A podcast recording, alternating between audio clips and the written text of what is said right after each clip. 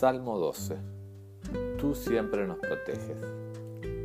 Sálvanos, Dios mío, pues ya no hay en este mundo gente que te sea fiel. Todo el mundo dice mentiras y unos a otros engañan. Ahora dicen una cosa y luego dicen otra.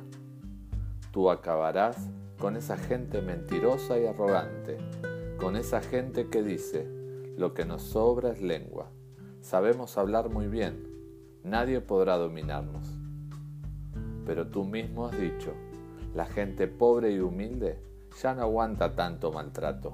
Voy a entrar en acción y los pondré a salvo.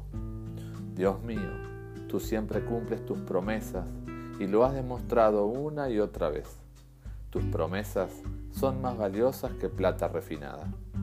Podrá haber malvados en el mundo y la maldad ir en aumento, pero tú siempre nos proteges y nos defiendes de esa gente.